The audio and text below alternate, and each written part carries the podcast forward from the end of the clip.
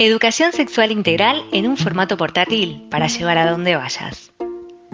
Hoy, el mito de la media naranja. Reflexiones con Natalia Domínguez, licenciada en psicología. Muchas de nuestras creencias están basadas en mitos y muchos de estos mitos nos generan sentimientos y emociones que nos condicionan. Pero, ¿qué es un mito? ¿Qué es un mito? Son creencias que se instalan, estas creencias se instalan este, en nuestra cultura, como decíamos, y se va pasando de generación en generación, ¿sí?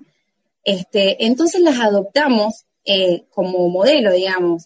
Esto obviamente que sucede de una manera inconsciente, ¿no? Esto de, muchas veces de lo que, eh, bueno, las abuelas, las bisabuelas, nuestros padres inclusive, vienen con, esta, con estas cuestiones de creencias. Bien, sobre estas creencias, nosotros armamos un bagaje de conceptos que son con los que nos manejamos día a día. Todos los días estamos decidiendo determinadas cuestiones que tienen que ver con nuestra vida. Muchas veces esas decisiones son importantes, otras son tal vez más livianas, pero siempre están sobre la base de estas creencias. Las historias siempre nos ayudan a mirarnos y comprendernos. En el libro El banquete, escrito en el año 3800 a.C., el filósofo Platón le pide a sus discípulos que cada uno dé una teoría sobre cómo explicar el amor. Veamos qué sucede.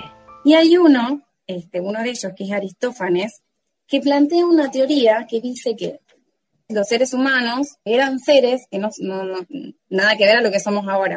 Dicen que eran redondos, que tenían cuatro patas, cuatro brazos y dos cabezas. Y estaban unidos por lo que actualmente es la espalda.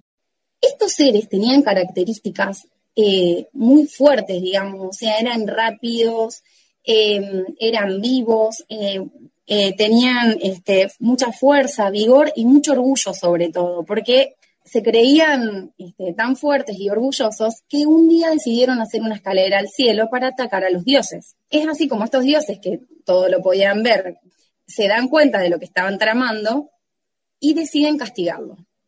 Zeus, que es el del rayo, lo conocerán todos, bueno, Zeus dice, bueno, eh, la verdad es que matarlos no, porque ya exterminamos una raza, entonces no me parece, ya antes habían exterminado a los gigantes, bueno. Eh, entonces me parece que uno de los castigos eh, es hacerlo más débil. Y la forma de hacerlo más débil era cortarlos por la mitad. ¿Qué pasa una vez que, los cortaba la mitad? Comenzaron a sentir que les faltaba justamente algo. Una vez que fue seccionado en dos, la forma original, añorando cada uno su propia mitad, se juntaba con, con otra mitad, ¿sí? Y se abrazaban unos con otros. Deseosos de unirse en uno solo, como eran antes. ¿Qué pasaba en ese momento que se unían? Tenían tanto miedo a desunirse que se abrazaban y quedaban abrazados durante mucho tiempo y empezaban a morirse de hambre y de absoluta inacción, digamos, quedaban básicamente eh, muertos, ¿no? Porque no, no, este, era tal el miedo que tenían de volver a separarse. Bueno, entonces se explica el amor de esta manera, como que era el unirse con el otro, el sentirse perteneciente al otro, este sentimiento como tan fuerte de completud, ¿no? Y sobre todo de superioridad. ¿Qué nos viene a decir este mito? ¿Cuál es la idea de superioridad que nos da este mito a partir de una completud, sobre todo? Y bueno, cómo vienen creencias que, de las cuales nos basamos todo y que se viene transmitiendo de generación en generación, los tomamos como si fueran ciertos, y no sobre todo como si fueran ciertos, sino que están aprendidos dentro nuestro, y son con, este, con estos conceptos con los que eh, luego, ante una decisión, ante una situación límite, tenemos que decidir algo, y bueno, nos aferramos como a este miedo de la separación, ¿no?